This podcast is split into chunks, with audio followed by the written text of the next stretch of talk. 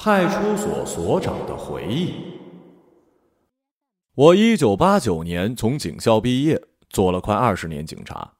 每次有什么所长连线、警长面对面之类的节目，他们都叫我去。问我最多的问题就是：你做了二十年警察，有没有哪一件案子让您一直记到现在？我知道主持人的意图，观众期待的无非是那些紧张的破案情节、灵光乍现的线索，最不济也得有一个血淋淋的犯罪现场。每当这时，我都直截了当地告诉主持人：“不好意思啊。”没有，绝大多数的案犯就像婚礼蛋糕上的大耗子一样显眼，除了抓人，其他的都不费劲儿。有些事儿只有你自己知道，那些真正让你记一辈子的案子是不可能在大庭广众之下讲出来的。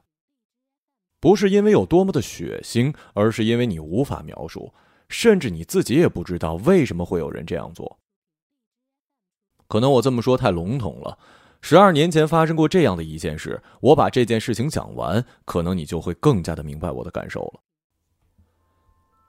一二年的五月，我从县里被调到了市里的祥南街道派出所做指导员，一直快入冬都没有什么事情做，直到十月二十号，我很清楚的记得那个日子，因为是北方供暖的前一天，那天正好赶上我和几个生过蛋子值班。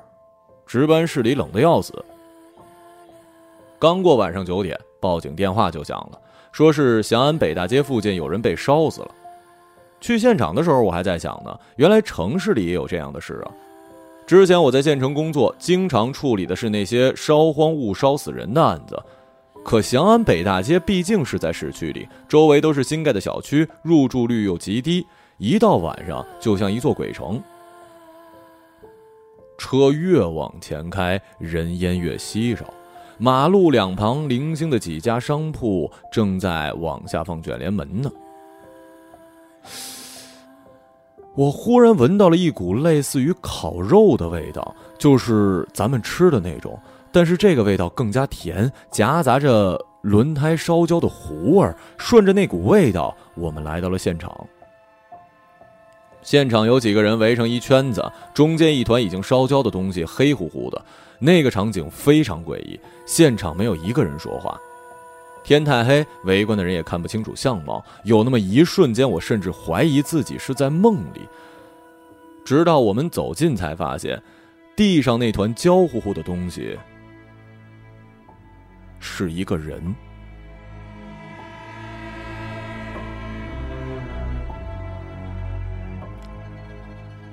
有个女人四五十岁吧，披散头发，从人群外挤过来，拽住我。我姑娘，我姑娘啊！她的声音非常凄厉。我说：“您先别乱认呐，烧成这样子，啥也看不出来。您先平复一下，我们要先勘察现场。”那女的死活不肯走，就趴在那团东西面前。我往地上扫了一眼，愣住了。第一感觉就是。这个现场是有人刻意摆成这样给人看的。人已经完全烧空了，只剩下了骨架、头发、衣服什么更别提了。两条手臂抱在胸前，有一个弧度，面朝下，摆得很规整，好像是抱着什么东西死的。片儿警说：“我不相信。”我知道人承受疼痛是有极限的，现场一定有绳子、铁锁之类的东西，但是找了半天，只有一根木棍烧成的焦炭，剩下的就是一些稻草的灰烬。黄哥，黄哥，有人喊我，我走过去，看见片儿警正用力的从死者手里掰着什么东西，那是一块很小的玉，被他死死的攥在手里。我刚要收进袋子，那个女人看见，疯了一样的抢了过来，就看了一眼，那个女人马上就崩溃了。小雅，小雅，妈就知道你舍不得这个呀。他抓着那个东西不放，眼泪一直往下淌。现场没什么东西。在回去的路上，我们初步推断是有人在木棍上裹上了稻草，淋上了汽油，女孩就是这样被烧死的。我们把女孩的母亲也带回了派出所。她说那块玉是她女儿十多岁的时候捡到的。细看玉里面有一片叶子，女儿觉得能值钱，十多年里都小心保管。我们问他什么时候发现女儿不见的，为什么这么晚才到现场，他开始哭得喘不过气儿。我们只好等他平复一些再做笔录。后来我们还发现了一个疑点：女孩身上戴的耳环、戒指都不见了。这些金属应该在大火之后会留下来，但是却并没有。我真的不想说，因为这个案子我有多少个夜没合眼。上头怀疑这跟邪教活动有关，敦促我们加紧办案。可是现场提供的证据又那么少，尸体只有骨架，我们连汽油是淋在稻草上的还是淋在衣服上这样的细节都确认不了。一三年，我从街道派出所调离，案子已经发生四年了。据我所知，这个案子一直悬着。我得谢谢你们报社，顺便也借助你们媒体找一找当时的目击者。虽然这件事情已经不归我管了，但是总要查明一个真相的。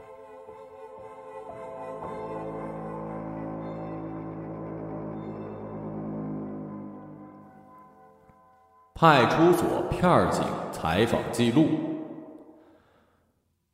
是。黄哥走了之后呢，所里面专门成立了一个小组接手这案子。嗯，调查过程里呢，也发生了很多让人费解的事尤其是这女孩的母亲。啊，啊，她笔录是吗？哎，我记得有啊，我给你找找吧。嗨，老相识了，给你看看也没事以下是笔录的内容。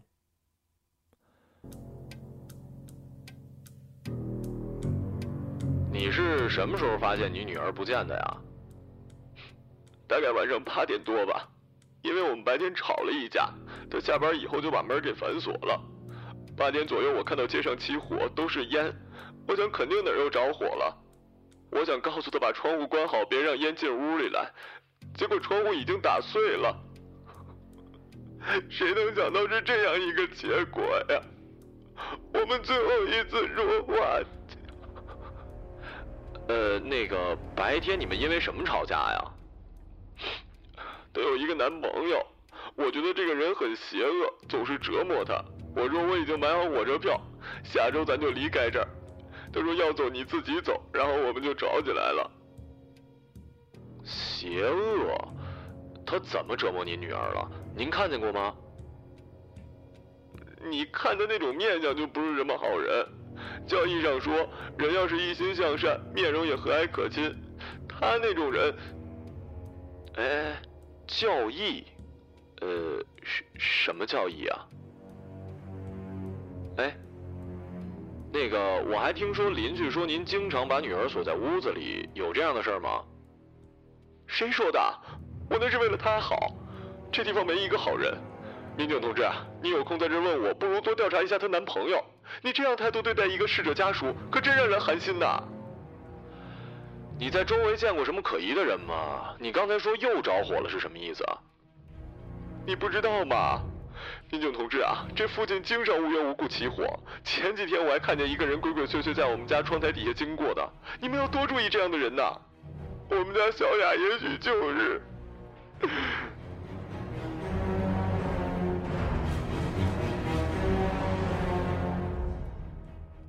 看完了，嗨，你们问我的意见啊？呃，要是不写在报纸上呢，我就说说。首先，这女孩肯定是自杀，或者说是殉情吧？啊？为什么这么肯定啊？现场只有一个人的指纹，如果是他杀的，呃，这么复杂的作案过程，就算没指纹，也得有点痕迹吧？其次，这肯定不是一场简单的殉情，女孩母亲的笔录是有矛盾的。哎，你看这儿啊，呃，他说案发时他在客厅，可是你想，屋子里玻璃碎了那么响的声，他在客厅能听不到？我推测呢，母亲是把女儿锁在家里，自己出去了，回来发现了尸体。于情于法，他都不愿意承认这事实，因为这相当于间接的杀死了自己的女儿。夏伯阳的红色牛皮纸笔记本。大多数人都不记得来到人世看到的第一眼，而我却清晰的记得，在床头放着一个火盆，里面燃烧着黄色的纸。床边有一个神婆在念念叨叨。我望着那团火出了神。现在想来，火盆里燃烧的红色纸屑飞舞的样子，像极了红黑色翅膀的蝴蝶。六岁那年，我被诊断出了恶性贫血。之后许多年里，我都为自己苍白的皮肤跟瘦小的身体自惭形愧。我从来不参加学校的游泳课，害怕看到其他男生腋下稀疏的毛发。这种自卑在我十二岁时达到了顶峰。我的右脚是外翻足，越长大越严重。也就是在那个时候，我发现了火。我开始想象周遭的那些健美的身体，下一秒就会腐烂，而火，也只有火带着原始生命力，永恒的燃烧。这不是我成为一个纵火犯的全部原因，还有一个主要原因是孤独。孤独是这样的一件事儿。当你意识不到它存在的时候，日子就这样过去了；一旦你发现了它，它就具象了，你再想甩就甩不掉了。我发现，偶尔能从孤独中浮上来喘一口气，是在一个冬夜，我走在路上，路上冷清极了。我想，这就是文明的废墟，死气沉沉，苟延残喘。这时候，路边的一家便利店冒起了浓烟，几乎是一瞬间，整条街像是苏醒了。一些人从便利店里往外涌，一些人往里面冲，想把一些易爆炸的东西给抢救出来。有人披着睡衣来到大街，耳边全是叫喊声、脚步声，空气里的绝望和侥幸相互在缠斗。啊！我突然就觉得自己不那么孤独了。大火持续了四十多分钟，最后人们从便利店里抢出两个煤气罐。大火虽然熄灭了，我却像是观看了一幕完整的戏剧，久久不愿意退场。从那以后，我就开始了我的纵火犯生涯。我会事先找一个稻草人，在上面淋满汽油，放到某一个商店或者是一楼的民宅后门点燃。之后，我就躲到附近的灌木丛后面，带着一种。肃穆的心情，等待火灾的发生。直到有一天，我像往常一样蹲在灌木丛里，稻草人已经燃起来，我已经全情投入到即将到来的戏剧之中。忽然有人拍我肩膀，一个姑娘，他问我在干什么。我一回头，这个女孩二十左右。正带着狐疑的目光看着我，不远处的火光已经照亮了我的脸。我想要么把她打晕，然后跑掉，要么赶紧扯一个谎。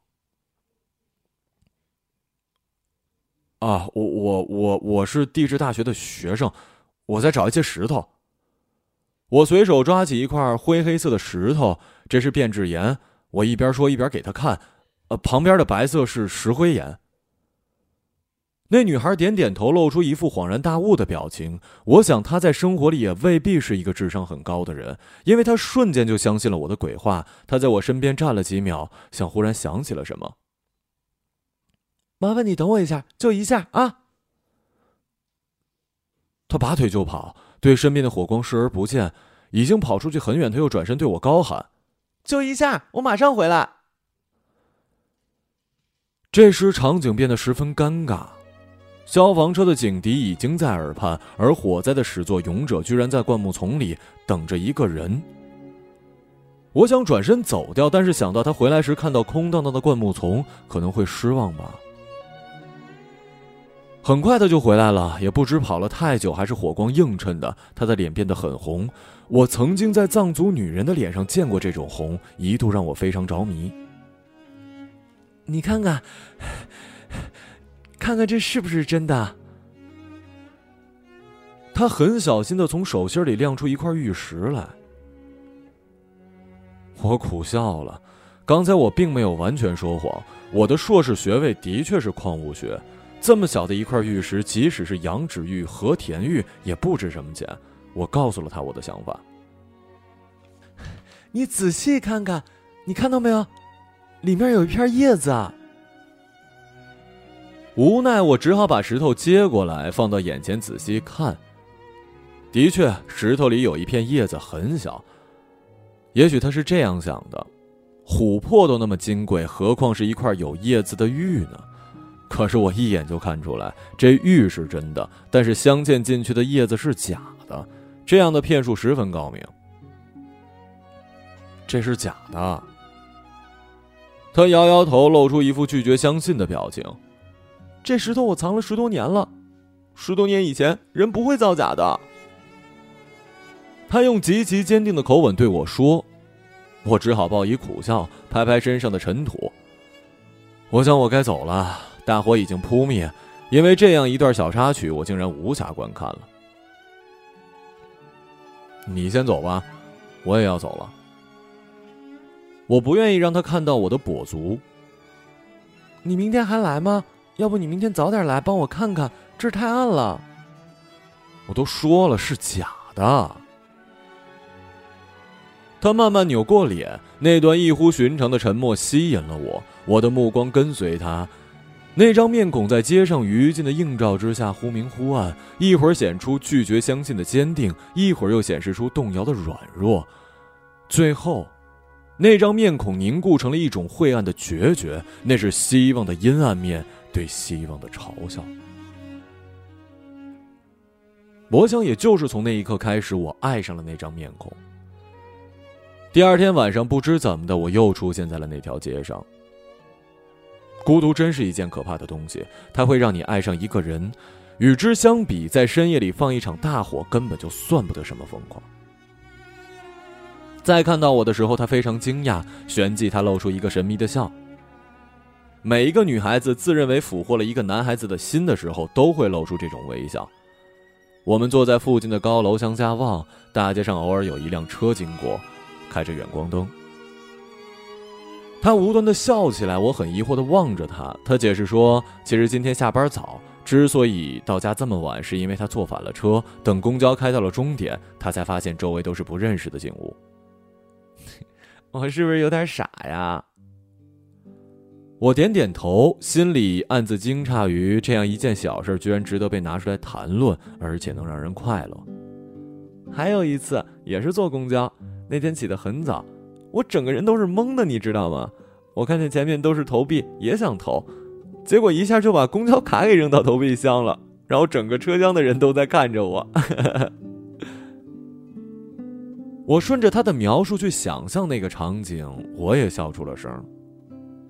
他继续在我的旁边眉飞色舞，有那么一瞬间，我忽然意识到我已经爱上了他。可那不是永恒的，那意味着灾难。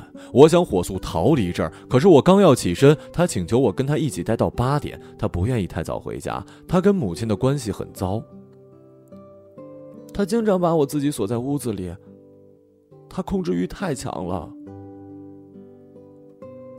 路灯一盏一盏的亮起，从眼前一直延伸到了黑暗的尽头。我想八点一到，我就立刻离开。这真是十足的疯狂啊！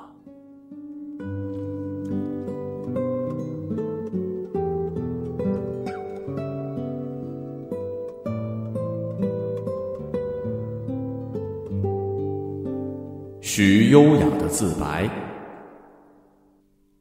是的，我们第二次见面的时候发生了一件奇怪的事儿，我请求他跟我一起待到八点。他开始坐立不安，一直在看手表。八点钟一到，他屁股底下好像装了什么弹射装置，他跳起来没跟我说一句话，径自跑远了。他好像在楼下时崴了脚，走路一瘸一拐的。关于他这个人，远没有他自己想的那么复杂。他只是一个脱离社会很久的理想主义者，有时候傻的可爱。如果不是我已经爱上一个人的话，我想我很可能喜欢上他的。可是他也有一个缺点，就是太容易陷入狂热，这非常危险。很多次我发现他用一种很热烈的目光看着我。我们第三次见面时，我对他说：“我已经有了一个我爱的人。”他当时的表情十分震惊，在天台上走来走去，显得很焦虑。突然窜到我的面前，拉着我的手。我觉得他当时正在发高烧。他是一个什么样的人？就是一个普通人啊，在银行上班，工资虽然不高，但是人很踏实。但是有时候他会非常狂躁，尤其喝醉酒之后会打人。他打我的时候，我觉得也是他最无助的时候。人一切的痛苦，本质上都是对自己无能的愤怒。我笑了一下。爱情真是一个奇怪的东西，与其说是两个人相互迁就，不如说是两个人愿意生活在一起，共同迁就生活。想到这儿，我忽然很好奇，在他眼里，爱情是什么样的？会不会也像他自己一样书呆子气呢？你觉得爱情是个什么东西啊？两个人能长久的生活在一起，不是因为爱情，而是依赖。爱情只存在几分钟、几天。非常短暂，但是有一种办法可以让爱情永恒，那就是死亡。死亡会把爱情永远的定格在那一秒。这世界上最美好的东西，值得用最沉重的创痛来换取。这的确像是他会说的话。我去的路上还想着梁山伯与祝英台、罗密欧与朱丽叶，似乎都是这样。在之后，我们很久没见面。那段时间，男友酗酒越来越频繁，暴力倾向也严重起来。终于有一天，他喝醉了，似乎意识到了问题的根源。他说愿意抛下所有，带我去另一个城市。我跟家里摊了牌，他们的态度激烈，坚决要我结束这段感情。他们甚至会陪我每天上下班。这件事情说来好笑，我都二十四了。因为这些琐事，一个月之后我才见到他。我对他说：“我已经下定决心，如果家里人不同意，我就跟男朋友一起离开。”我记得他当时露出了一个很悲戚的微笑，他请求我把那块玉留给他，当做纪念。我们还是有可能再见面的。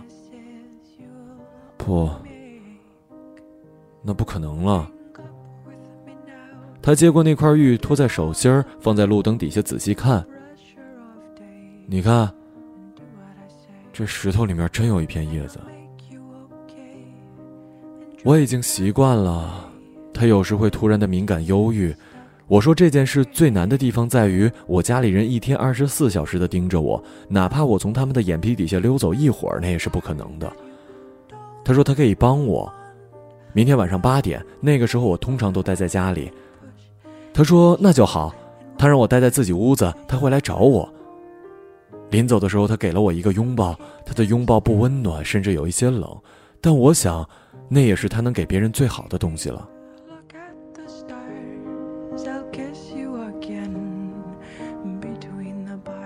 路边小男孩的目击证明。那天我回家比平常晚，老师非要查背课文。我明明背出来了，但是一紧张就没背下来，被留下了。八点多的时候吧，我才坐车到家门口，大街上没人了，而且可冷了，我就想赶紧上楼。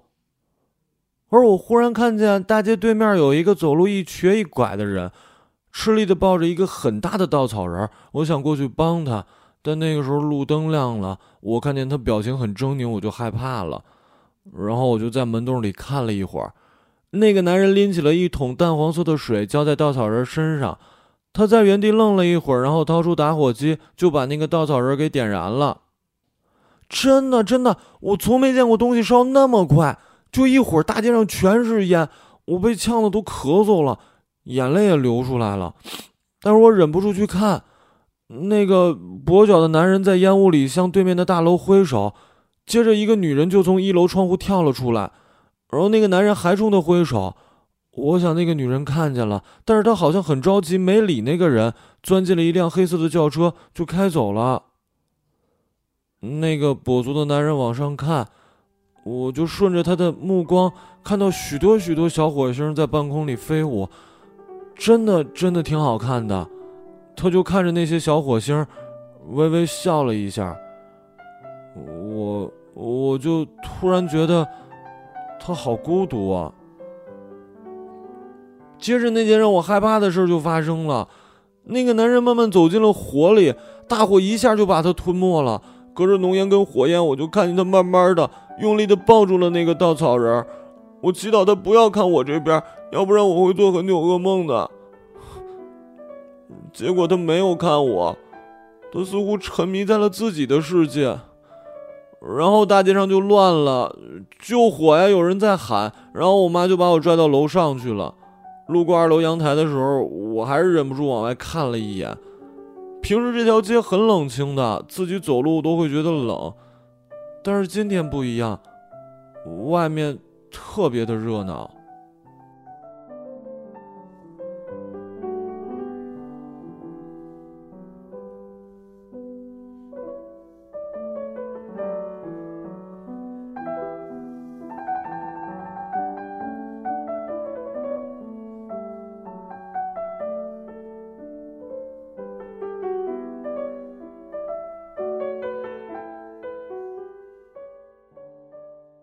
一个朗读者，马晓成。